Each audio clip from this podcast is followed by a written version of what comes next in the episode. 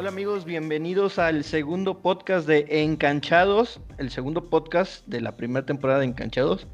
Una primera temporada que va a durar poco porque pues la NBA no arranca y no sabemos qué onda, pero que le estamos este, haciendo con mucho gusto y también el primer video del canal de Encanchados en YouTube. Ya por fin pudimos acomodar aquí las cosas y lo vamos a poder hacer bien. Antes de iniciar con los temas, presento a mis hermanos y también mis compañeros que están aquí en Encanchados. César, ¿cómo estás? Hola Luis, hola Emiliano, un gusto eh, estar hablando con ustedes ahorita que el mundo está en llamas y que todo parece pues, muy feo a nivel global, pues está padre hablar de, de otros temas, de otras cosas. Y pues que al final se termina relacionando con el básquet, el tema pues que suscitó, no es un tema nuevo, pero que se revivó por la muerte George Floyd, ha movido a muchas personas alrededor del mundo, especialmente a jugadores de básquetbol, muchos de ascendencia, descendencia afroamericana. Este, entonces, pues muchos se han manifestado, muchos han tenido temas que hablar, muchos se han envuelto en varias cosas, como J.R. Smith, este, en pasados, en pasado el día de ayer, que fue 31 de, de, mayo, ustedes lo están viendo el día siguiente. Pues entonces hay varias cosas que hablar relacionadas con los temas actuales y el básquetbol. Emiliano, ¿cómo estás?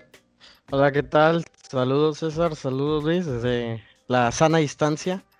Eh, y contento de, de, este segundo programa, como, como bien lo comenta César.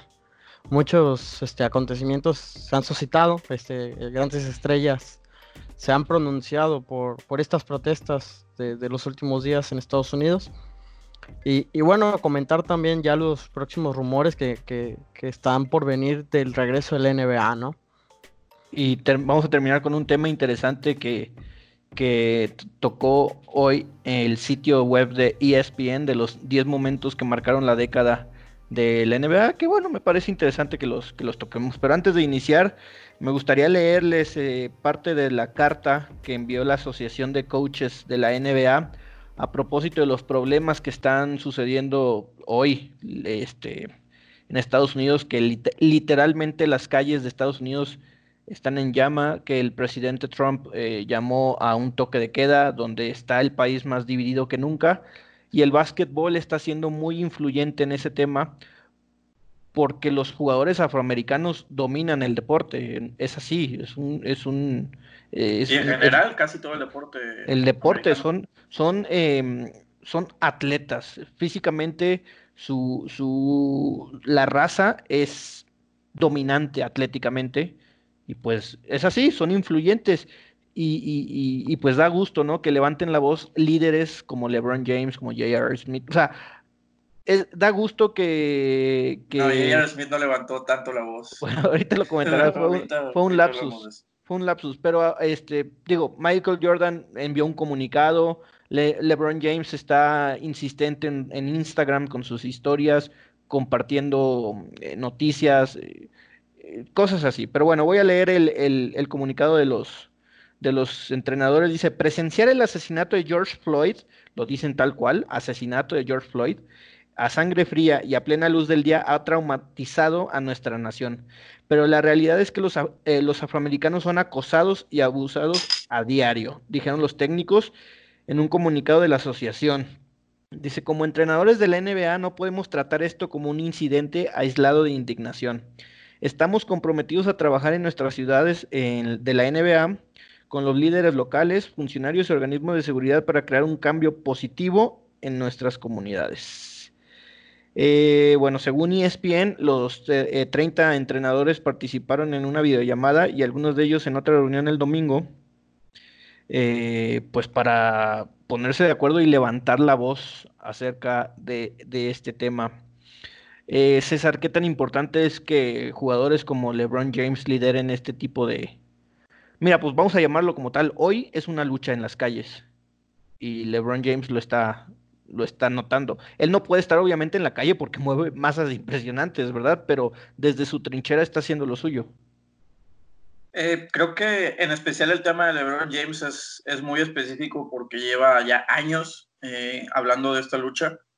Eh, me acuerdo mucho del otro episodio muy parecido que se vivió en 2015 con un tema la verdad, una, una disculpa, no recuerdo el nombre de la persona que fue asesinada a manos de la policía estadounidense, que era un señor eh, afroamericano. Eh, lo asaltan, o bueno, eh, lo arrestan, lo tumban al suelo entre cuatro o cinco policías, muy parecido al caso de George Floyd, y, se dio pues la primera campaña de I Can Breathe. lamentablemente fallece el señor, estando en el suelo les menciona I can breathe, I can breathe, que pues alguno no sabe inglés es no puedo respirar. Y ahí inició una campaña liderada por Chris Paul y por LeBron James, eh, también donde estuvieron actuarios pues todas las estrellas afortunadamente de la NBA. Y pues son hechos lamentables, creo que pues ya no es una cosa, eh, a lo mejor poniéndome yo en, en, una opinión que tal vez no me merece porque no, no es totalmente la lucha que, que tengo yo, eh, o que no me afecta tan directamente, mejor dicho, pero es que es como ellos, como raza, como personas, por sentirse perseguidos, el estar, el estar fuerte los obliga naturalmente a, todos estos atletas, a, a, todas estas celebridades a levantar la voz y exigir pues, igualdad en el, en el trato, en las formas, en los derechos. Y, me alegra mucho que jugadores de la talla como LeBron James, como fue Kobe Bryant en su momento, Ahora Michael Jordan, que Michael Jordan siempre ha sido muy hermético eh, en sacar o, hablar. Eh, todas las estrellas también, Stephen Curry habló fuerte sobre, sobre el tema. Creo que todos están metidos en esta lucha y tienen que hacerlo por, porque pues al final se afecta a su gente, a su raza, a sus hijos, a sus padres. Y, qué bueno, qué bueno que se está levantando la voz y esperemos pronto lleguen a una solución donde empieza un cambio, obviamente sabemos que no es una cosa de la noche a la mañana, pero que empiece un cambio de conciencia y de percepción hacia todo tipo de personas. Emiliano, lejos de admirar, porque lo hacemos a LeBron James, a Michael Jordan o a cualquier superestrella que seguramente va a ser afroamericana en la NBA, son contados los casos de, de jugadores blancos superestrellas, ahorita que se me vienen a la mente Larry Bird, Dirk Nowitzki, algunos así pero están muy aparte, ¿no? De, o sea, están muy focalizados, contrario a Kobe Bryant, LeBron James, muchos más. Pero eh, aparte de ellos, nosotros hemos estado de cerca de jugadores afroamericanos que han venido a jugar a, México y los admiramos. O sea, es, admirable su, forma de, jugar al básquetbol, básquetbol, fútbol, el deporte que le quieras llamar. ¿Y cuál es tu percepción acerca de esto, de, actos racistas tan aberrantes en el mundo? Bueno, yo realmente no los entiendo. Yo no, yo no entiendo el por qué hacer una división. Realmente todos somos iguales de, carne y hueso. Y, bueno, realmente nadie nace odiando. Bien se dice que nadie nace odiando. Y, y bueno, ahora es cambiar las perspectivas, ¿no? Yo creo que este movimiento se debe de hacer de manera este, correcta y, no hay otra forma como esta, ¿no? Ya, ya levantar la voz y, sobre todo tener el respaldo, ¿no? Ayer vi un video de Jalen Brown, este, estrella de los Boston Celtics, liderando una marcha y, te quedas de wow, ¿no? O sea, no, realmente tampoco hay estrellas como LeBron James que realmente él no puede salir a la calle, pero estrellas en físico enfrentando al racismo, ¿no? Y te quedas impactado, este, está correcto y, y, de verdad es aberrante este tipo, este tipo de comentarios. Y, y también estar conscientes que no es un tema exclusivamente de, Estados Unidos. Eh, creo que en México se ha normalizado mucho. A, a, veces ya no se toma tan personal. Yo creo que por nuestra misma naturaleza o es tan normalizado en la forma de hablar, en la forma de ser. Eh, muchos sabemos sobre, por ejemplo, el grito de, que, se hace, que se hace en el fútbol. Pues al final entiendo que tal vez para nosotros muchas palabras, muchos gestos, muchas cosas ya no son insultos. Pues porque así es nuestra cultura diaria, porque así... La idiosincrasia, ¿no? Del mexicano, la mal llamada idiosincrasia del mexicano. Pero pues al final que, que, que, tú no lo tomes como ofensa no quiere decir que no sea en ofensa. Y ya si te quieres llevar pues con alguien, llévate con esa persona, pero al momento de tú hacer una declaración pública de tratar a alguien diferente, eh, pasó mucho también con el tema de, de los niños triqui de Oaxaca, que pues recibieron un trato horrible al principio antes de que tuvieran esas glorias y que fueran famosos. este, o que tuvieran ese, ese reflector a nivel nacional, nosotros nos enteramos de muchas historias y de muchas cosas feas.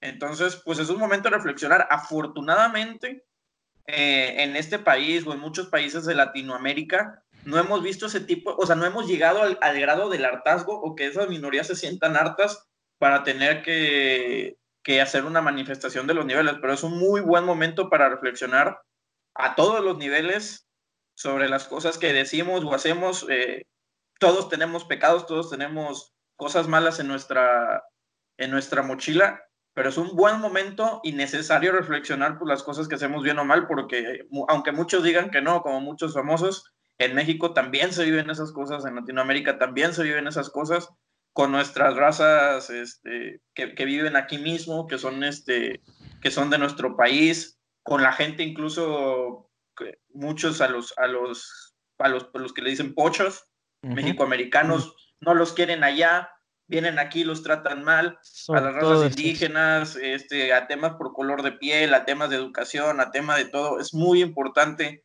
entender en qué punto estamos fallando para, para nosotros también no quedarnos con el discurso de que, ah, sí, mira, qué padre allá. No, también aquí estamos fallando y, hay que ser conscientes de eso. Eh, la ignorancia que y, este, inunda el mundo. O sea, hay que saber el contexto también de Estados Unidos. Eh, los años eh, pasados, ya casi un siglo, a no mucho, em, la raza afroamericana era esclava de los blancos. O sea, es un contexto diferente al que vivimos aquí en, en, México, pero no por eso en México no existe. yo les recomiendo una, una película, si, si, si, si, gustan, a los que nos están escuchando, vean, eh, ganó el Oscar Green Book, si no la han visto, es una película muy buena, muy explícita, sobre un talentoso pianista que es negro y aparte homosexual. Entonces, el, según esto que estamos viviendo ahora, tocando el tema de NBA, jugadores talentosos, eh, de, su racismo para, para, entender el contexto. Pero a ver, nos, venimos acá y si un jugador em, homosexual sale, llamarlo de alguna forma, del closet, es noticia.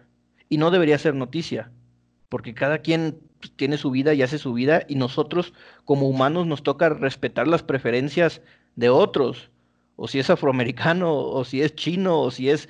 Porque ahorita está de moda también hablar de lo chino, como lo ha hecho el presidente Trump, y no está bien entonces, bueno, es toca respetar, toca aceptar a las otras personas, aceptar otras ideas, no dividirnos más de lo que ya estamos y que el deporte sea una excusa para buscar hacer el bien.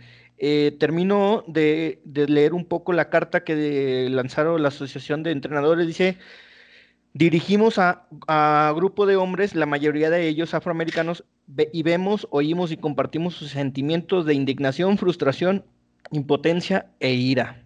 Son vergonzosos los hechos contra este contra Floyd con su muerte.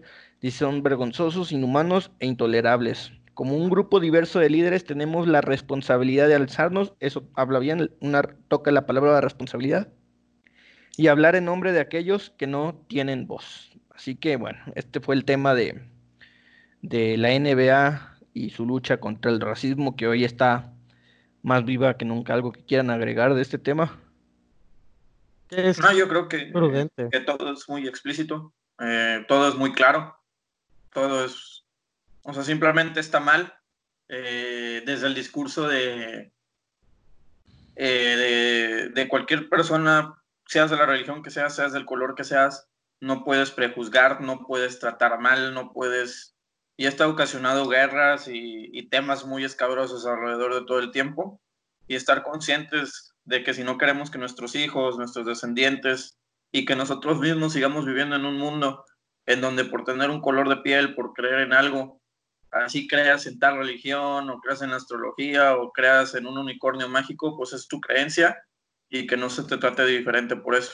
Entonces, pues que, que todos sean libres de, de creer y de ser tratados como personas, por eso. Emiliano, nada más. No, nada más. Pues, la verdad no. No, no tengo nada más que agregar. Realmente la carta es muy clara, este, y correcta, prudente y esperar a que se haga la, justicia que se debe, ¿no? Nada más para redondear tu comentario de Jalen Brown. manejó 15 horas para asistir a una manifestación en Atlanta, Brown. Atlanta.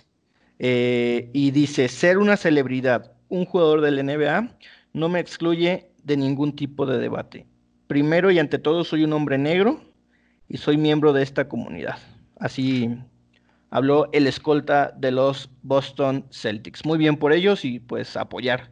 Apoyar a las causas nobles siempre va a ser muy bueno. Pasemos ya al siguiente tema.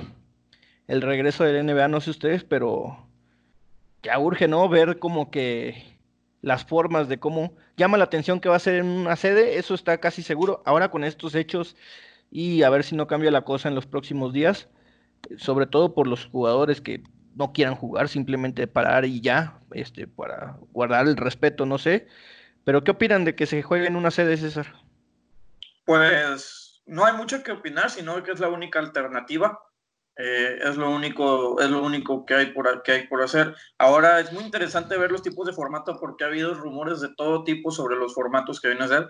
Hay muchos que dicen que, que los playoffs directo, pero coincido de que es una injusticia entrar a los playoffs directos cuando había al menos del puesto 6 al 8 todavía compitiéndose eh, al menos 11 equipos por Son 22 en total con posibilidades de, de entrar a playoff. 11 y 11. Eh, ¿sí? O sea, del 8 al 11, o se compiten el 6, el 7 y el 8, el 9, 10 y el 11, esos tres. Entre ellos, y está un interés, hay, hay que ser muy claros, y, y, es una realidad, a la NBA le urge vender a la siguiente gran estrella. Eh, la siguiente gran estrella en boom mediático, no solo en talento, porque pues en talento está Stephen Curry, sigue estando Kyrie Irving o Kevin Durant, pero ninguno de ellos tiene el ángel o, la, o el carisma que tuvo LeBron James para vender. La NBA necesita su siguiente gran cara. Y para tener a su siguiente gran cara, hay un chico de, dos metros y muchos kilos en, en Nueva Orleans, con mucho carisma, esperando, ser el, esperando ser el siguiente LeBron James. ¿Lo ves por encima de Luca, de Doncic? En carisma, sí.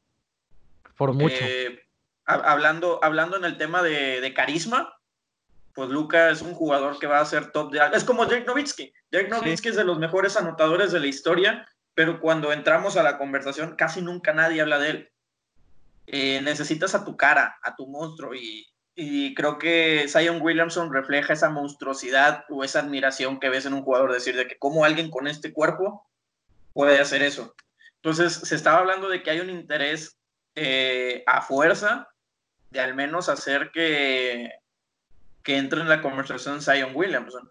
No es, no es ninguna sorpresa que, se busque esto porque al final necesitas vender y, y, pues la verdad los equipos de abajo últimamente están muy discretos.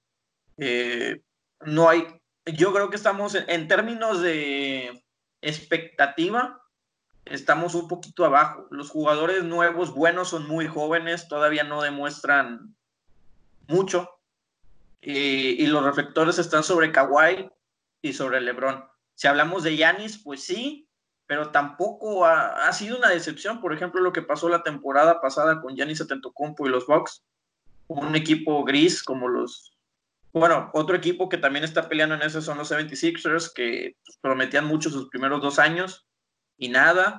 Entonces, ninguno, ninguno ha dado la chispa. Yo creo que también el tema de LeBron James pues ya le urge a la NBA que no esté tan presente porque, porque los demás equipos no, no se ve que brillen tanto. Emiliano, ¿a ti te gusta la idea de ir directo a playoff, que se reanude la temporada tal como está, que haya una especie de torneo? ¿Qué te gustaría ver? Bueno, yo leí un formato este, que, se, que se está manejando también como posibilidad de hacer un tipo mundial NBA, de, si no me equivoco, cuatro, cuatro grupos y cinco equipos, los mejores este, récords de temporada de ambas divisiones, a juegos directos, y realmente eso sería llamativo, ¿no? Ver, no sé, en playoff, un juego de Brooklyn Nets con eh, New Orleans Pelicans, pero a la par también en el mismo grupo está Sixers y Lakers, ¿no? Y, ver quién se parte las cabezas en, juegos directos. Realmente lo haces con más juegos en primeras rondas en la historia y, seguramente eso va a vender. Eh, Va a ser televisado y va a romper récords de audiencia. Sea como sea o sea el formato que sea, eh, el morbo de ver otra vez deporte en vivo lo va a causar. Otra que también me ha parecido atractiva es hacer los playoffs sin conferencia. Ok. Eh, los equipos mezclados y eso también vendería demasiado, ¿no? O sea, y, la, probabilidad de encontrarte Clippers y a Lakers en una final de la NBA. Y se estaba hablando también de, del tema de, de hacer un repechaje. A lo mejor dejar a los primeros cinco eh, terminando la primera o, entrando directamente a playoff y haces un, un, repechaje, a lo mejor una serie corta de, lugar 6 al lugar 11. Ok. Este, 3 contra 3 a series cortas y ya a partir de ahí hacer tus standings. La verdad es que hay muchas posibilidades. Yo creo que sería, en términos de básquet, muy atractivo, extremadamente atractivo. En especial ahorita que la NBA se debe de apurar porque los otros deportes también van con todo. Sí. Y, el año pasado se demostró algo, y es por eso que la NBA le urge su nueva estrella. Los ratings más bajos en la historia de, de los playoffs han sido donde no está LeBron James. El año pasado el interés se redujo aún con Stephen Curry, Clay Thompson y, y Durant, que quedaron campeones los Raptors, teniendo ese super equipo, probablemente el mejor equipo de la historia, los ratings bajaron un 30, 40% sin LeBron James, no tengo exactamente el número. no sé si, si estés de acuerdo con esto, tienen la fórmula perfecta, Lakers y LeBron, o sea, es rating seguro, ¿no? Y Kawhi Leonard. Ah, bueno, esa es eh, aparte del morbo, sí. Ese, ese morbo actual, porque Kawhi Leonard, digamos que no jugó dos años. Eh, el, su último año de Spurs, eh, que fue su polémica del tema que íbamos a hablar, que no quiso jugar, no quiso jugar Kawhi Leonard, y un año pasado, ese mismo Spurs, que fue el último año de, de Manu Ginobili, este, con, con, los Spurs, no, el último año fue el año pasado, lo siento, no. Fue en la temporada 2017-2018. Ok, hace, eh, fue la última temporada eh, en esos playoffs, eh, los Spurs se veían superior a Golden State y se lesiona Kawhi, que es la lesión que arrastra todavía eh, ese año, y, pues ya no, no pudo demostrar. Entonces Kawhi, digamos que estuvo esos dos años en stand-by, regresa a la NBA y es campeón con un equipo sin cartel que venía en una reestructuración que era, que era Toronto o Lebronto, como le decían muchos. Un equipo prestado realmente, eran equipos de, digo, eran contratos de una temporada a lo que apostaron en Toronto y le salió con Kawhi. Y estabas jugando con un, con un 4-5 que jamás en tu vida pensaste que iba a poder jugar una final y ahorita es All-Star, que es este Pascal Siakam, un, un, jugador este, votador que en tu vida pensabas que iba a poder eh, jugar mejor que Stephen Curry en, en Van Vliet, un Margasol que pensabas que ya estaba retirado, o sea, de repente Toronto empezó, Danny Green, que, revivió también en, en, los triples. Ahí en Toronto. sí, o sea, increíble lo, que pasó. Entonces ese morbo está muy sabroso. Eh, pero también debe aprovechar la NBA eh, en este momento preciso porque pues la NFL y la MLB no van a parar y le pueden quitar el reflector que ahorita todo está sobre la, sobre la NBA. Y el soccer está ganando adeptos en la televisión americana también. No solamente el MLS, hablo fútbol europeo. Y sobre todo, y, esto en temas económicos, en Estados Unidos, o sea, tienes que pagar por ver cada deporte. O sea, si quieres ver la NFL completa, tienes que pagar una membresía del NFL. La NBA es lo mismo. Igual ESPN te pasa algunos juegos a la semana, pero no todos. Entonces, por ahí, este... Pero si juegas en Disneylandia. Yo creo Ese, es que va a pues, ser un morbo grandísimo es un morbo muy grande que va. El marketing que pueden lograr. A ver, estamos de acuerdo que esta este, temporada, a ver, bueno, no sé si estemos de acuerdo. A ver, eh, César, ¿qué conferencia ves más fuerte? ¿Este o oeste? Oeste. Emiliano. Eh... Oeste. Ok. A ver, di César, continúa tu. Hablando. hablando de que tienes a los Dallas Mavericks que son una incógnita y yo siento que pueden dar la sorpresa. 40 y 27 el récord de, Dallas, ¿eh? ¿Cuánto? 40-27. No, y, Dallas Mavericks venía siendo la mejor ofensiva en la historia de la NBA. en, hablando, hablando de esta temporada, la ofensiva que venía manejando Dallas Mavericks era la mejor de la historia del NBA. ¿La mejor ofensiva en qué sentido? En, puntos o totales obtenidos. En promedio de puntos. Sí. Yo lo pregunto eh, por esto, porque si se jugara el playoff tal como está ahorita, sería Clippers Dallas. Entonces, por eso, es una serie linda, ¿eh? Yo siento que, que Dallas, si logra subirse al 6 o 7, digo, ahorita, pues también el tema es que Clippers no estaba tan lejos de Lakers. Y Lakers es. Está a 5 y medio. No dudo que Lakers eh, sea un equipo de calidad, pero si es un equipo fuera de LeBron muy inestable. De repente te salía Caldwell Pope y te hace un partidazo y al siguiente te anota dos puntos. Kyle Kuzma es, es, un jugador capaz de meter 30 puntos y al siguiente desaparece. Eh, tal vez las únicas garantías son LeBron y Yanis. Digo, perdón, LeBron y, Davis. No necesitas muchísimo más, pero en una serie de playoffs ya nos demostró Golden State, ya nos demostró Toronto que un sexto o séptimo hombre eh, que no estaba en el presupuesto te puede sacar las papas del horno cuando más lo necesita. Tiene a Danny Green que tiene experiencia en playoffs, por donde le sí, también. No, no, lo dudo, tiene, tiene hombres muy capaces. O sea, si hablamos de eso, pues hablamos de Magui, de Rondo, de Caldwell Pope, eh, de Kuzma. Eh, hablamos de la, de la, ¿cómo se dice? Herbant, de, de Alex Caruso que la verdad ese sí ha sido una, una total sorpresa en los Lakers, pero igual, eh, necesitas un, un, rendimiento regular y esa también es una incógnita muy padre de ver. El Lakers lleva muchos años sin entrar en playoff, a pesar de que tienes esta experiencia, pues también tienes a, otro jugador que se me olvidó mencionar, a, a. Entonces, puede, puede ser interesante, pero hay que verlos, porque también tanto tiempo fuera de playoff como franquicia le añade una presión extra. Eh, cargar todos los compañeros del legado de Lebron, porque estamos seguros y estoy seguro que también ellos reciben ese tipo de presión, pues es algo extra. Eh, Davis no tener ningún anillo es algo extra. O sea, no, no sé qué tanto vaya a jugar la presión a favor de, de Lakers y es ahí donde los Clippers creo que no tienen presión de absolutamente nada. La franquicia nunca ha ganado nada, son un equipo nuevo, Kawhi Leonard viene jugando con la tranquilidad del mundo, MVP del juego de las estrellas, MVP de las finales pasadas. En ese sentido, Clippers tiene todo por ganar. Emiliano, en el este están los Milwaukee Bucks con Giannis, está Toronto, el actual campeón, está Celtics, esos tres equipos ya están confirmados. Si se hiciera una, una, especie, como mencionaste, de, de, de playoffs sin conferencias, pues, se presta más a ver un Celtics Lakers, que también va a ser históricamente por, la historia de, la, de esa serie, va, sería atractivo. Pero de ahí en fuera, quizá Milwaukee y, nada más para competir por un título de la NBA, ¿no? En el este.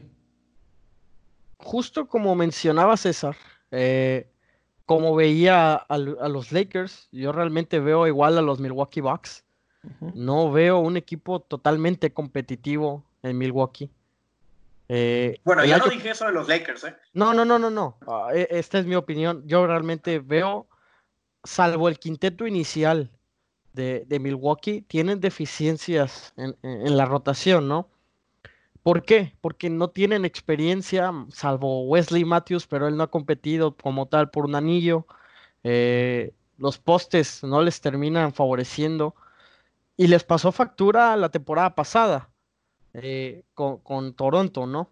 Eh, yo veo este año muy infravalorado a los Boston Celtics, que, vienen manejando una defensiva impresionante y bueno, el jovencito que también infravaloran mucho, este Jason Tatum, este, que está promediando muy bien y, tiene la mano a Jalen Brown, este, y, y realmente es atractivo el juego de, Celtics. Yo veo por encima a Celtics que a Milwaukee Bucks en estos momentos. No, sé qué mencionado a Miami, ¿eh? Miami, Miami. Una de esas. Bueno, yo estoy hablando. Es que es muy difícil comparar las dos conferencias por los pocos juegos que vemos en el, en el año. Ellos. Así es. Pero, pues bueno, en, eh, en la conferencia oeste pues Miami podría estar a lo mejor a la par de un Utah o, de, o de un Memphis, eh, jugando con un Sama de Bayo que, que a De Bayo pues, ha sorprendido a, propios y extraños. Y sabemos que también ya tienen a Igudala, hay que ver en qué, en qué plan está Igudala. Eh, pero pues, Igudala no deja de ser eh, un jugador importantísimo y de los mejores jugadores de rol de la historia. Entonces Miami pues también tiene esa, ese factor sorpresa lo puede dar, hay que ver bajo qué formato, pero si es el formato de conferencia, al menos creo que podría estar compitiendo en la semifinal y, final, e, entre esos cuatro eh, caballos que pueden ser este Box, eh, Lakers, Miami, Clipper, no, no, no, de, la conferencia este. Ok. Este, e, entre esos equipos, me parece que Miami también, eh, por el ritmo que llevaban, también hay que ver cómo llegan. No todos los jugadores han tenido la misma disciplina. Mucho tiene que ver el ritmo, las formas. Pero Miami parecía un proyecto interesante y en un coach experimentado con, como, como Eric Spolstra, pues también puede ser. Hablando de rachas, Milwaukee tiene tres, antes del parón, tres derrotas consecutivas de, de los Bucks. Entonces, Ahí interesante. Ahora, si nos fuéramos a que calificaran eh, los 11 de cada conferencia, del, del, 9 al 11, bueno, que jugaran el torneo, mejor dicho, del 9 al 11, quedaría en el oeste Portland, eh, Pelicans, alcanzaría Zion y Sacramento. En el 12, a un partido de, de entrar en ese, en ese grupo, se quedarían los Spurs o sea, no calificarían ni así los Spurs. Y en el este está Washington, Charlotte y los Chicago Bulls. ¿Qué les parece? Bueno, se nota cuál es la competida, ¿no? Sí, sí, sí, sí. Eh, el, oeste. no, y, si nos vamos a la del este, la diferencia de partidos entre Orlando y Washington es amplia. Orlando, sí, sí, sí, sí. Son seis juegos de diferencia de uno a otro. Y, la conferencia este está tristísima. Eh, Salvo los primeros otro dato, otro dato acerca de esto. O sea, el octavo del oeste tiene mm, récord negativo con, sus equipos de conferencia. O sea, sí, está duro, está duro el oeste. La parte alta del oeste está muy dura a comparación del, este. Pero bueno, no, no, va a dejar de ser interesante eh, quizá no por el nivel de los de, los de abajo de, que clasifique, pero sí siempre es interesante ver encuentros de, ciertas franquicias, ¿no? O sea, es un morbo y, se necesitan, más en estos tiempos donde no hay, no hay deporte. A ver, si se quieren aventurar, tienes, no sé, dos candidatos por, por conferencia, César, que quieras dar, que puedan llegar al finales de conferencia si hay un playoff como tal. Híjole, a mí se me, complica un poco se me complica un poco porque en el oeste eh, están esos equipos factor sorpresa. Este, esos equipos y cualquiera de los que se mencionó de, lugar 6 al 11 son equipos que en una buena racha tienen lo necesario para ganar a los de arriba. Yo no vería descabellado que Dallas le pudiera ganar a Clippers en absoluto. No vería descabellado. No descartes a mis Rockets. No, muy eh, mal. No, venían un jugador, pero también están en medio de un proyecto nuevo, que es el Small Ball, que no lo hemos visto en competencia de, de playoff, sin, sin, jugar sin, sin el post. O sea, a lo mejor un partido lo sacaron muy lindo contra los Lakers, pero no es lo mismo un partido, hallar la forma de defenderlos a, una serie total. Eh, también está pues, Portland, que Damian Lillard pues cada año regresa mejor a los playoffs. No se le ha dado porque no ha tenido suerte con las lesiones su, equipo. Y también está Pelicans, que Pelicans eh, tiene jugadores que no han brillado, pero que tienen talento suficiente. O sea, si estamos hablando de una bestia corporal que parece que tiene años jugando, años, años jugando en la liga como Zion Williamson, con apenas pocos juegos, Brandon Ingram, que está cada vez lo veo más interesante, lo veo más decidido, lo veo mejor. Un Lonzo Ball que también pues puede aportar bien, o sea, tiene elementos no es un equipo con el que digas quiero jugar el playoff. O sea, son pero, muchos equipos. pero no te mojas. Dame tus dos candidatos. ¿Te vas a ir a la fase de los dos de arriba? Yo creo que iría con Lakers y, y, Dallas. Tal vez la inexperiencia de lo único experimentado de, de los Clippers es Kawhi Leonard. Paul George siempre fue, a lo mejor está mal el término, pero hijo de LeBron en, la conferencia en la conferencia este. Nunca le pudo ganar, por eso se cambió de conferencia. Fue a Oklahoma y Demian Lillard literalmente le metió un triple de, de 40 este. pies y le hizo, le hizo así a Paul George y a Russell Westbrook. Entonces, Paul George en finales. O sea, le falta el clutch. Emiliano, del oeste, ¿a quién tienes? Uf. Eh, bueno, claramente los Lakers. Por, por el amo y señor del juego, que es LeBron James. Y de ahí afuera suena, suena a, a que me estoy lavando las manos, pero tengo a dos equipos. Y son underdog. Son los Dallas Mavericks y los Denver Nuggets por, los tipos de, juego que ellos manejan. Yo veo a los Clippers con grandes estrellas, pero no un conjunto. A lo largo de esta temporada han tenido muchas fricciones. Que, por ejemplo, Kawhi no juega muchos partidos, que Paul George este, termina fallando los partidos importantes, Monster Harrell hablando de más en, los, en la prensa. Son, son, cosas esas. Y vemos a, a, los Denver Nuggets que son un conjunto a los Dallas Mavericks que están, que están siendo un conjunto con un Seth Curry este, inspirado, un Luka Doncic, por Singis. Este, entonces, de esa conferencia yo veo a los Lakers y posiblemente a los Denver Nuggets y a los Dallas Mavericks. Bueno, yo veo a los Lakers y voy a hablar con el corazón porque nadie lo da y yo lo quiero dar a los Houston Rockets. Es que no se pueden descartar tampoco. es que tiene jugadorazos. Eh, inició, inició, inició muy mal, pero eh, eso, ese último mes de Westbrook, pero hay que ver también, porque no sé si han visto, y es un buen tema, se me olvidó mencionárselos en el podcast, se menciona que James Harden fue a entrenar a, allá al oriente, no sé a dónde, la verdad, y bajó 20 libras. Estaba pasadito, estaba pasadito. Entonces, no sé, pero también jugar a un peso nuevo y el adaptarte tú a tu nuevo cuerpo no es cosa, obviamente son atletas de élite, pero pues sabemos que una también de las cosas más, mm, se puede decir, características o de los o el fuerte más grande de James Harden es la penetración.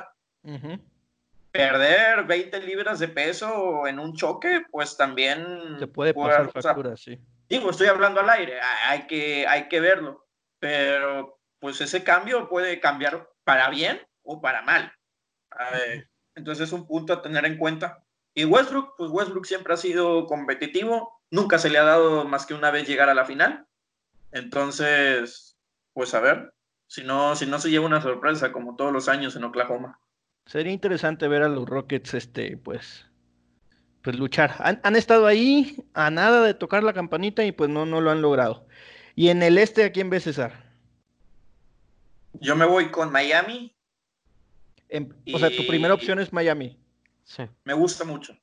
Me, gusta mucho Miami.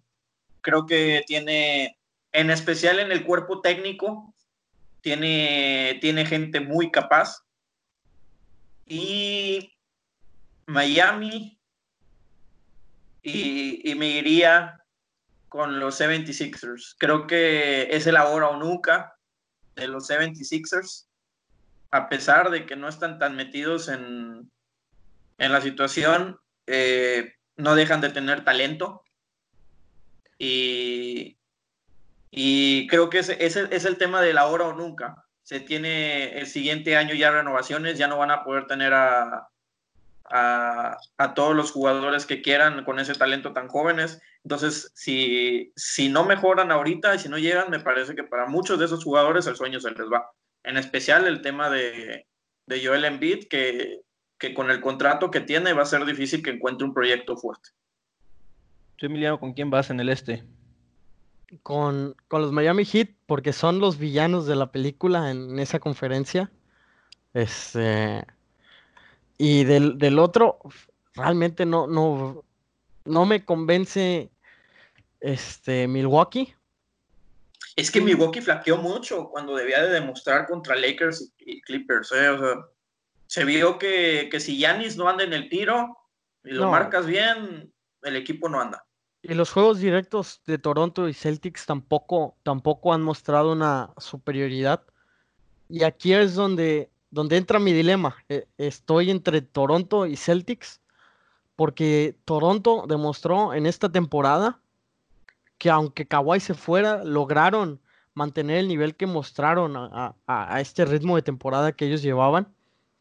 Y, esto es mérito de Nick Nurse, porque a lo largo de la temporada, Nick Nurse, el coach de Toronto, no, no han tenido problemas de, lesiones.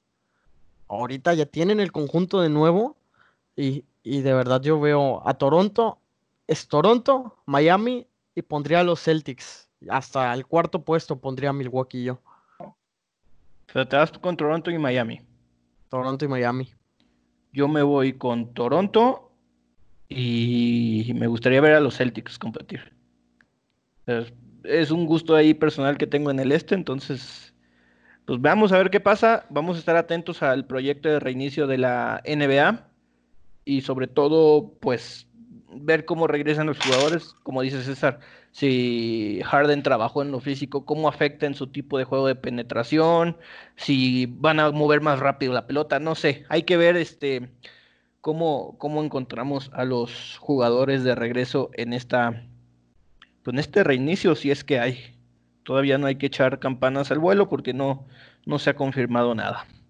Bueno, pasemos al tercer tema, el último de este podcast, que, es, que me está gustando, otra vez está siendo muy interesante.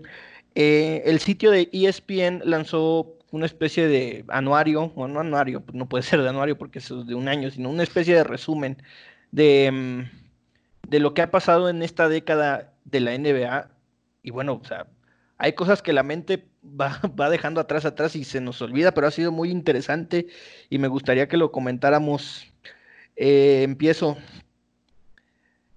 El paro. Recuerdo esa, ese año, el 2011, el paro del NBA, donde también LeBron tuvo mucho ahí injerencia porque habló mucho en ese entonces.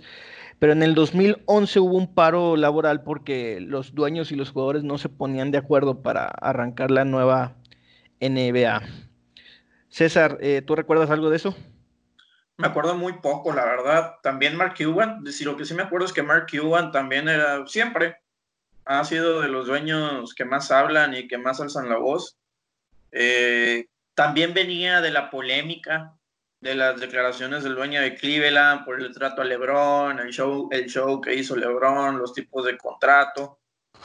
Eh, entonces, pues también los, eso es, algo bueno de la NBA. Eh, a diferencia de, por ejemplo, de cómo la NFL trata a sus jugadores, que como pues, hemos visto, sí, eh, haces algo que no me gusta, esto, o no puedes hablar, no te puedes manifestar, no puedes hacer absolutamente nada más que jugar. Y la NBA le da inversamente a los jugadores, el jugador que quiere hablar, habla. Eh, y tienen un código de ética, son jugadores muy centrados, tienen una forma de actuar tan, pues muy centrada y, ese tema, me acuerdo del paro, pues resultó que, los jugadores tuvieran todavía muchísimo más poder. Así es, y mucho poder. De, como se dice coloquialmente, de qué lado más caliguana. Que saben que, sin ellos, si ellos dicen que no, va a ser no. No hay producto. Les, les doy rápidamente la cronología de ese paro. El primero de julio, eh, pues termina el, previo el contrato y inicia la huelga. De ahí hasta septiembre, eh, la NBA cancela el Training Cup, que estaba previsto del 3 de octubre, y la primera la primera semana de la pretemporada se canceló. Luego de ese día del 23 de septiembre, el 4 de octubre, la NBA cancela el resto de la pretemporada. No hubo pretemporada ese año.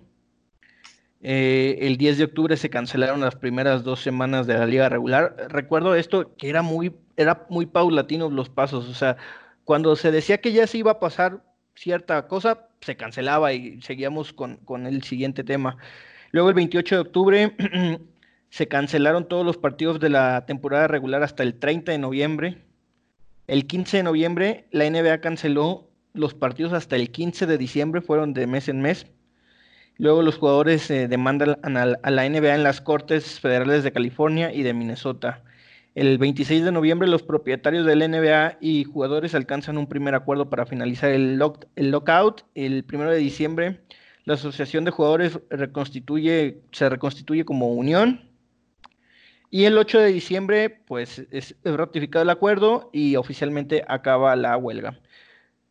El 25 de diciembre comienza la NBA. Yo recuerdo ese, ese día que vi los partidos en casa.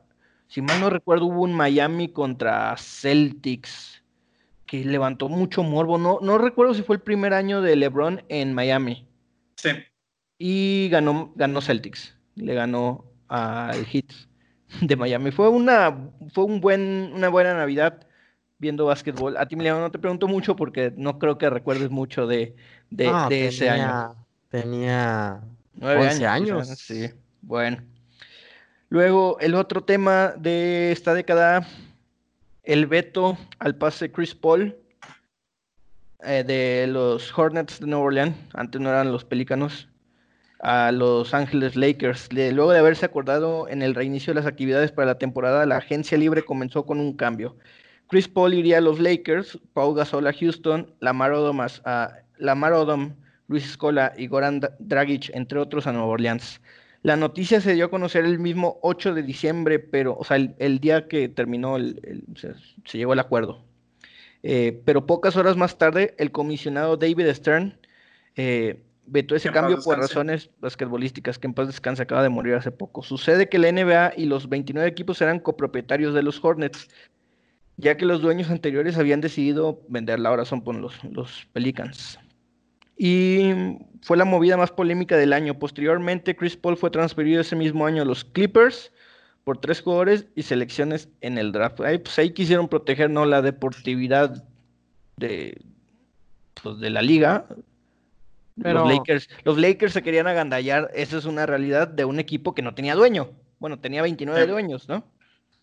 Pero esa es la misma controversia que pasó con, con Kevin Durant. Sí, se le reclamó mucho eso a la, a la NBA, de cómo teniendo a, a Curry, Budala, Thompson y, y, y, Green, metes a metes, metes todavía a Kevin Durant. Se dijo que, que, eso le iba a quitar el espectáculo NBA y sí lo hizo, o sea, fueron los dos años más aburridos que, me ha tocado ver en la NBA. Digo, sí se disfruta mucho un equipo así, pero en términos de competitividad, pues el espectáculo lo dio LeBron en la, primera temporada en la conferencia este, y ya el segundo año fue horrible. Fue, fue aburrido, fue triste, hasta la final, que a todos nos sorprendió. Bueno, eh, al tercer año ya los, los, los Raptors. Emiliano, ¿qué te gusta Chris Paul? soy, soy fan. Este, se le recrimina, bueno, se le infravalora a Chris Paul en la historia en la NBA. Tiene fama de mal compañero, ¿no? O sea, tengo recuerdos de que tiene fama de mal compañero, Chris Paul, ¿no? Pues ahí eh, en, el archivo de ESPN viene el secuestro de. De, Andre Jordan. De Andre Jordan, junto con Blake Griffin. Esos Clippers que prometían muchísimo, que dijeron de que ah, vamos a juntar a Griffin con Chris Paul y de Andre no funcionó, se vieron grises, nada. Y pues Chris Paul no ha tenido la fortuna de tener grandes equipos. Yo creo que ese Clippers fue lo mejor que tuvo. Pero en este Oklahoma City, eh, me parece, a lo mejor no tiene las superestrellas a su lado, pero tiene jugadores muy cumplidores y, se ve bien cuando quiere jugar eh, Oklahoma. La, la última temporada, bueno, no, hace dos temporadas o una temporada, si no me equivoco, en Rockets, Chris Paul con, con, Harden estaban a punto de destronar a los Golden State Warriors. Sí. Y, nada más se lesionó y se cayó el, equipo. Yo me acuerdo del bailecito Ah, sí, el movimiento de hombros. Sí, sí. Ya no me recuerden eso. Pero bueno, esa fue otra de las de las noticias que dieron mucho de qué hablar porque se habló mucho de ese trade de New, de Nueva Orleans a Lakers. Luego está la expulsión de por vida de Donald Sterling, a el entonces dueño de los Clippers de la NBA. Dice el 29 de abril del 2014 se concretó un hecho sin precedentes. La NBA expulsaba a un dueño de la organización tras una investigación por, por temas raciales. Adam Silver tomó la decisión, el nuevo comisionado, eh, eh, de remover a Sterling de la liga y obligarlo a vender al equipo. La suspensión fue por vida y tuvo que pagar una multa de 2.5 millones de dólares, casi nada. Y aquí quiero leer unos tweets donde el Magic Johnson, pues, pues habló, ¿no? Dice el TMC, que es, un, es una página de espectáculos que da noticias que, bueno, o sea, desgraciadamente es de las primeras en dar noticias que nadie quiere escuchar, por ejemplo, la muerte de Kobe Bryant. Dice que reporta esta mañana que los, que los que el dueño de los Clippers no me quiere a mí o a otro afroamericano que venga a los que vaya a los juegos de los Clippers. Eh, nunca más iré a un juego de los Clippers eh, a menos de que Donald Sterling deje de ser dueño. Dice, lo siento por mis amigos, el coach Doc Rivers y Chris Paul, que tienen que trabajar para un hombre que tiene ese sentimiento sobre los afroamericanos. Y y lo, deja como un punto ahí de, que, que, la NBA tiene que arreglar. Y esos tweets son de abril del 2014. Y bueno, la NBA lo arregló y cortó de tajo. Ese es un ejemplo de que la NBA ha tenido la responsabilidad de quitar ese tipo de. Pues no hay que llamarlo como tal, es una basura que hable así, ¿no? Es una. No, y también pues, se metió con uno de los jugadores, por ejemplo, que ahorita Chris Paul, no recuerdo en esa época, pero ahorita Chris Paul es el presidente de la Asociación de Jugadores siempre ha sido un jugador muy metido en esos temas, muy consciente de, su alrededor. Y me acuerdo que en esa época se hablaba de que tal vez Chris Paul iba a negarse a jugar también por, lo mismo. Y pues qué bueno, que fue, sí fue una de las cosas más controversiales que ha pasado con NBA en los últimos tiempos. Y lo que mencionabas, Emiliano, a partir de entonces, Clippers ha intentado cambiar la imagen de su organización. Y no, quedar como una organización manchada por el racismo de una persona que no, no representaba pues, a la franquicia. Bueno, el otro tema es el regreso a la tierra prometida. Y esta particularmente me gusta, ¿no? Todo lo que se armó en torno a LeBron James y su regreso a, los Cavaliers. César, yo creo que tú puedes hablar más de eso porque lo seguías muy de cerca. Dice, cuatro temporadas eh, duró el matrimonio entre LeBron James y Miami Heat, exitosas, tan tan. Durante ese periodo el equipo llegó cada año a las finales del NBA para sumar dos títulos a la historia. LeBron James había optado eh, por no hacer uso de la opción de seguir un año más con el Heat y más tarde pegó el portazo, volvió a Cleveland y una vez más el dueño de los Cavaliers aceptó escribir una carta pública pidiendo perdón por lo que había expresado cuando el rey se fue a South Beach. LeBron prometió ganar un título y lo consiguió en el 2016 cuando tras ir perdiendo 1-3 en la serie contra los Warriors remontaron para ser campeones ganando el séptimo juego como visitantes. Regresó el chico de Akron al estado de Ohio. César, ¿cómo, ¿cómo calificarías ese retorno del rey a su tierra? Pues fue una cosa muy, muy emotiva, muy espectacular. Eh, creo que la imagen de LeBron James cambió totalmente después de ahí. Había quedado muy manchado después de, ese tipo reality show que hizo para, para, la, para su agencia libre.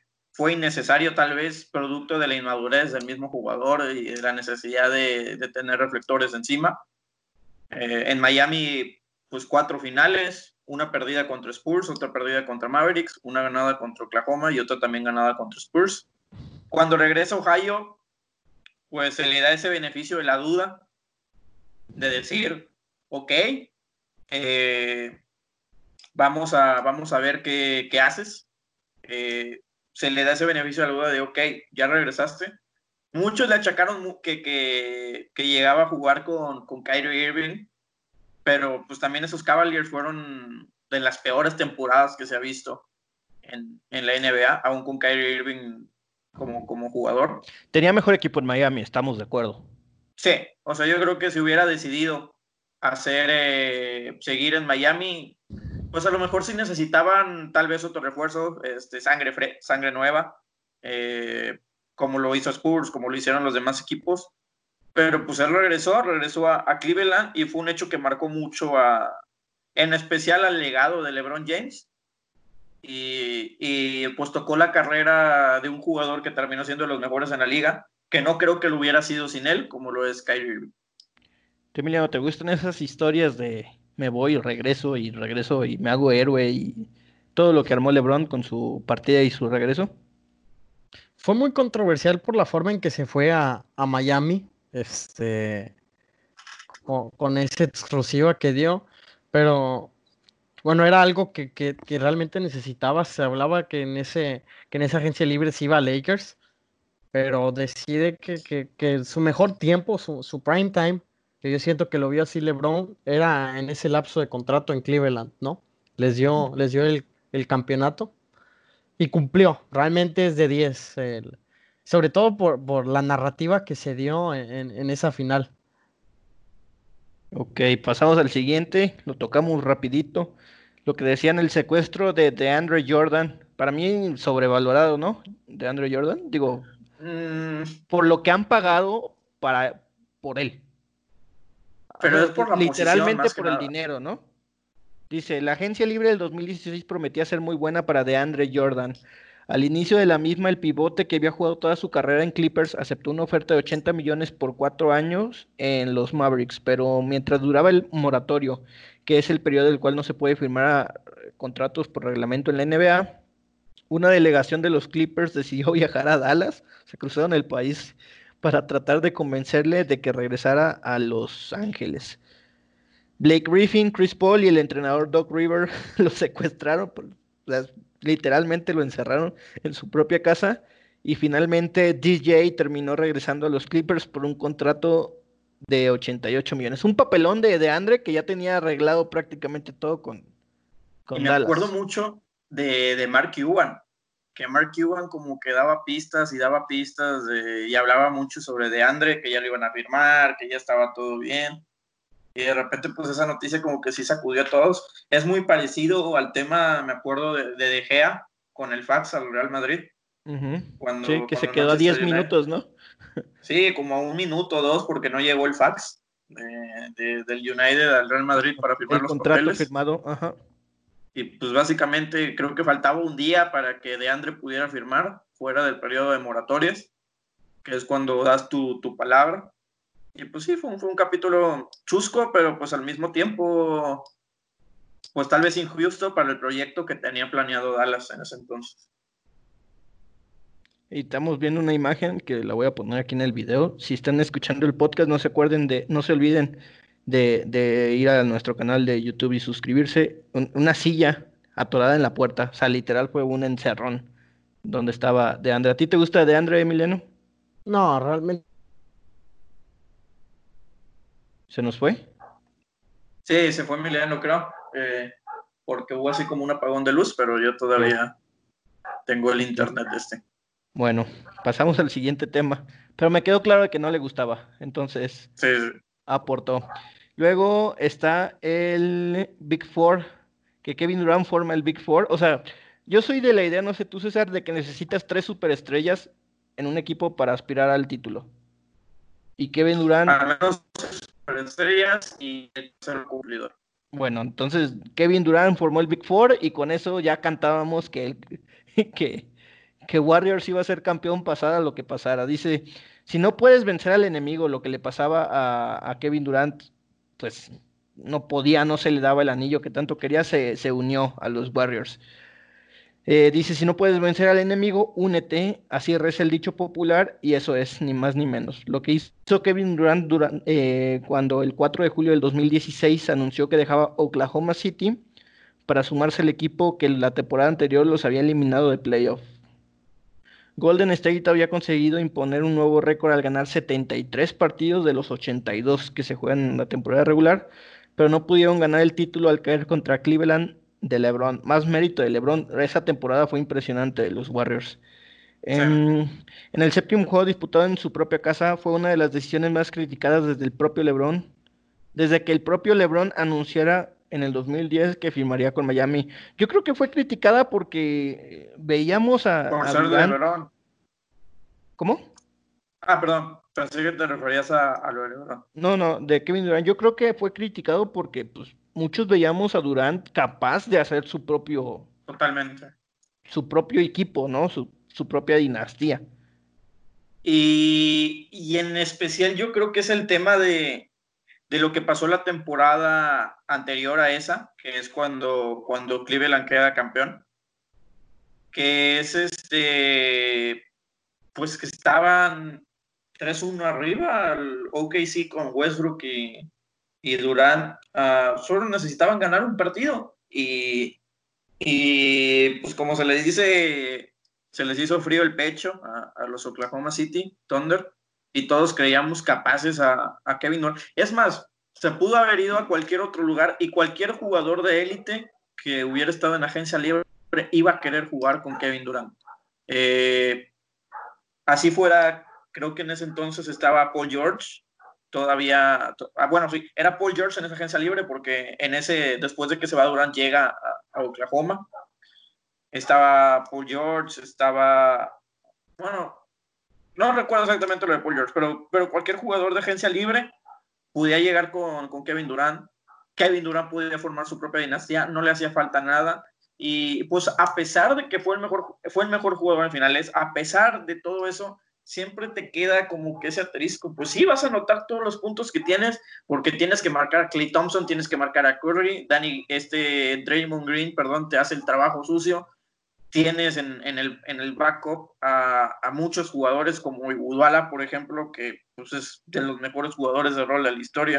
O sea, tenía Golden State básicamente sabía que iba a llegar nada más a recoger su anillo, jugó bien, hizo sus méritos, fue MVP en las dos finales, pero pues teniendo todo tan fácil, eh, se le quedó ese asterisco a, Kevin Durant en, en cada campeonato a vista de muchos. Otros pueden decir, eh, pues ganó y ganó y punto. Pero tal vez nos hubiera gustado ver a Kevin Durant con la capacidad que tiene en un tipo diferente de proyecto ganando. Luego está el tema de, de Kawhi Leonard con San Antonio Spurs que mencionabas ahí que pues hubo mucha fricción entre la organización y el jugador después de, pues de que se pensaba que Leonard podría hacer su historia en, los Spurs, no fue así. En la temporada 17-18 solo jugó nueve partidos para los Spurs. Eh, fueron los, los últimos con San Antonio. La disputa fue porque mientras los médicos del equipo le dieron de el alta al jugador, mientras este se negaba a regresar, sosteniendo que todavía, todavía se sentía mal. La relación se deterioró de tal manera que por momentos la franquicia no sabía dónde estaba Leonard o si se estaba tratando con algún otro especialista. Al final de la temporada, Leonard solicitó ser cambiado y los Spurs lo enviaron a Toronto, donde Leonard fue campeón con los Raptors antes de firmar con LA Clippers como agente libre. Un año jugó en Toronto y con eso bastó. Muy querido en Toronto, ¿eh? Leonard. Pues sí. Eh, también tiene mucho que ver, se decía en ese entonces, que a pesar de ser la estrella de Spurs, no se trataba como la estrella de los Spurs. O sea, pues este estilo de Greg Popovich, de dar tanta rotación, de tener este minuto, eh, las ofensivas no corren, no, o sea, tú no vas a tener el control de las ofensivas. Y obviamente la NBA, habiendo tantas figuras o jugadores insignias, pues tal vez eso no era muy atractivo para, para Kawhi, pues viendo a jugadores como Steph, como Durant, como LeBron, que tienen todo el tiempo el balón en sus manos, pues se ve también en, al firmar con Clippers, él quería ser protagonista, él quería otro tipo de, protagonismo y eso también se refleja en las marcas, se refleja en el tipo de patrocinios, en, el reflector que tienes. Entonces, pues fue una, lo que no estoy de acuerdo es cómo lo hizo. Muchos decían que sí podía jugar, que sí estaba listo. Él, dijo que no y al final se salió con la suya. Y también se llevó a Danny Green a Toronto. Luego está la otra ya más reciente, el, que sacaba la magia en los Lakers, que en, el, en abril del 2019 eh, Magic Johnson renuncia como presidente de operaciones de Lakers minutos antes de un juego sin trascendencia en temporada regular. el mismo que se adjudicaba el fichaje de LeBron James y que había solicitado al menos dos temporadas eh, para formar un equipo que pudiera pelear por un campeonato, daba un paso al costado antes de cumplirse ese plazo. Sus razones fueron que alguien dentro de la organización le venía clavando puñales por la espalda. Desde hacía tiempo, eh, para revelar días después en televisión nacional el nombre del agresor, el general manager Rob Pelinka. Sin embargo, ello no impidió que meses más tarde el propio Pelinka se quedara con la posición de Magic y pudiera conseguir un cambio por Anthony Davis y armar un plantel que lo tiene como el mejor récord en el oeste. Esas, esas trampitas, ¿no? Que se hacen en las gerencias para, pues, digo, para llevarse pues ahí unos, unos luces que realcen al, pues, al personaje pues que no puede brillar en la duela. Si hablamos de trabajo, a lo mejor el Magic quería apostar al tiempo y a la evolución de, de Alonso Bola Ingram. Pero y también estaba este jugador Subak que se fue a que se fue a Clippers. Pero siendo sinceros, eh, LeBron, digo, nos puede sorprender siempre con cualquier cosa, no deja de ser un jugador de élite, pero estamos claros que LeBron era el año pasado, este y el próximo. A partir de dos años y viendo cómo crecen los demás jugadores, no sabemos qué tanta competitividad competitividad puede tener eh, LeBron. A lo mejor sigue compitiendo en, esa, en ese rubro, pero pues es más difícil por el tema de piernas. Magic Johnson quiso apostar a eso.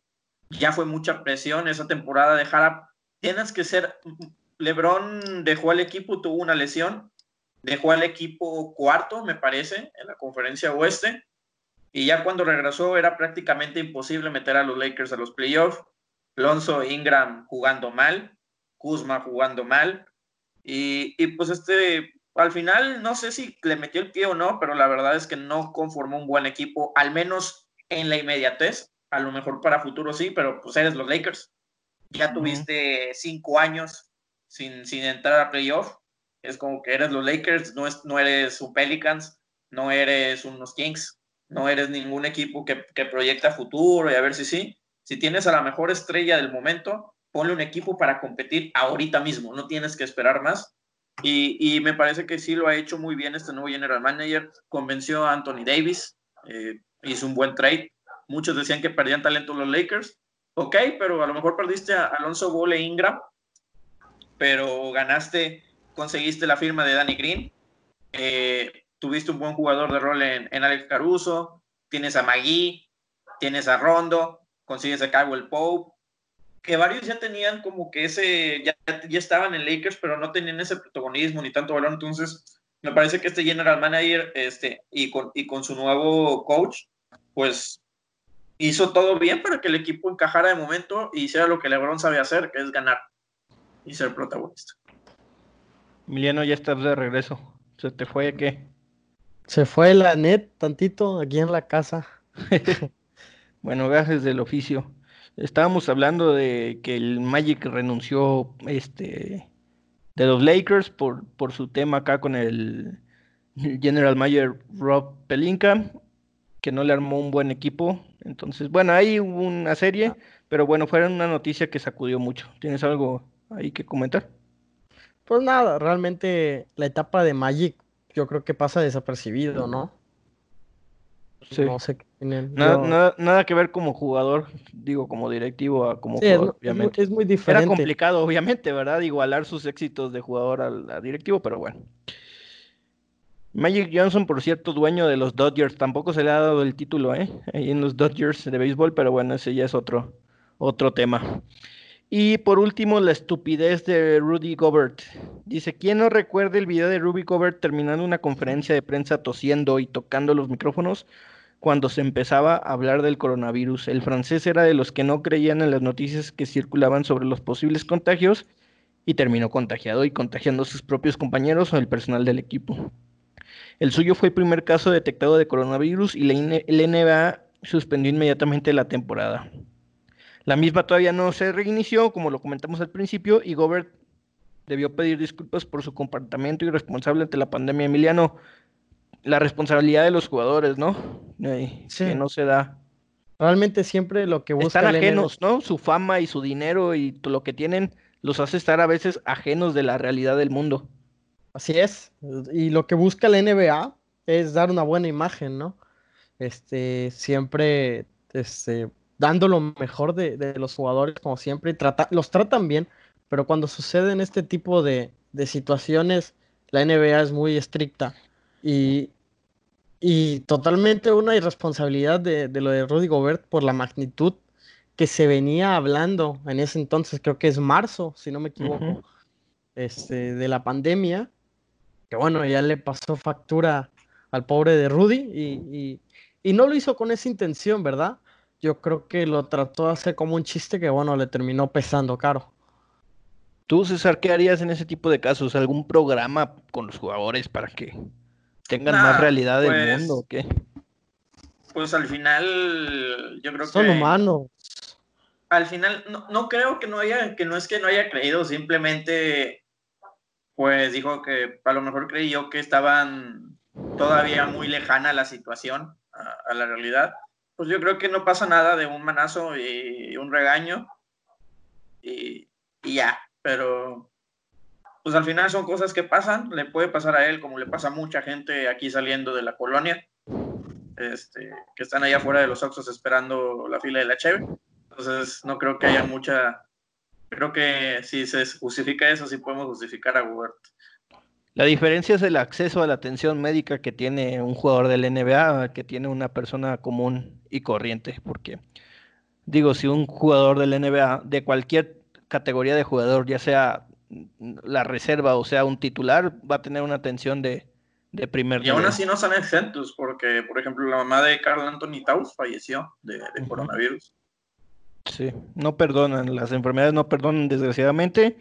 Y bueno, no nos queda más que mm, cuidarnos y ser prudentes, porque así, así te llames LeBron James o Juan Gómez, pues todo el mundo tiene el riesgo. Pues bueno, un podcast larguito, pero creo que muy, muy fructífero. Tres temas se tocaron. El tema del racismo, el tema del regreso del NBA y pues esto de, de, lo que ha marcado la década. ¿Algo que quieran agregar, César, en, este podcast? Pues nada, agradecerles a ustedes de su tiempo, la plática y pues estar pendiente de lo que viene en la NBA. Hay muchas noticias pues eso es lo padre también de esta época, los rumores de mesa. Creo que nunca había estado tanto tiempo la NBA parada en temporada. Entonces, eh, creo que esto añade también una ventaja a muchos jugadores, el saber qué entrenar, qué necesito para dar el siguiente paso. El primero que lo hizo así muy, muy visual es James Harden. Me interesa mucho ver cómo va a regresar LeBron James, porque LeBron James venía descansado, venía de un verano largo, porque no calificó con Lakers y ahora este periodo, pues sabemos todo lo que invierte en salud, todo lo que... No, no, no sube videos, no sube nada, pero Lebron sabemos que no es un tipo que se queda sentado esperando a ver qué. Entonces creo que, que puede haber sorpresitas ahí regresando la NBA. Tú, Emiliano. Este, que bueno, vamos a estar, agradecerles el tiempo, vamos a estar eh, en constante investigación sobre lo que pueda suceder. No sabemos que el podcast es cada semana tratar de recopilar la mayor información posible, que es muy poca en estos tiempos. Este, agradecerles su tiempo este, y, invitarlos también a, que nos comenten. Este, está, está en la caja de comentarios y, y pues gracias, nos vemos la, la otra semana. Perfecto. Y bueno, les había dicho antes de terminar que íbamos a hablar esta semana de capitanes. Eh, no hay información, o sea, no hay. No, no hay mucha información que dar. Eh, solamente tenemos la información de que Sergio Ganem, el presidente de la Liga Nacional de Baloncesto Profesional, aparta el lugar de los capitanes en la próxima temporada, porque pues no se ausentan por un hecho económico o nada por el estilo, obviamente, digo, la, liga quiere equipos sustentables, llamémosle sustentables. Entonces, este, pues bueno, Sergio Ganem dice eso, que pues el lugar de los capitanes está apartado por si quieren jugar la próxima temporada. A, esperas también en la Liga Nacional este, de que se confirmen los equipos, porque el comunicado que sacan es de los que hasta el momento han confirmado, no, no sabemos si oficialmente se quedan en esta temporada, ¿no? Así es. A la espera. Dice el Universal que huracanes, laguneros y ángeles y aguacateros no entrarían por coronavirus, por el coronavirus. Digo, yo creo que no entran porque no tienen dinero, tan tan. Entonces, bueno, ya será otro, otro tema y dará para otro podcast. Mentiritas ganan. bueno, muchas gracias por escucharnos y nos, nos vemos eh, la próxima semana aquí en el podcast de Encanchados. Hasta luego. Saludos.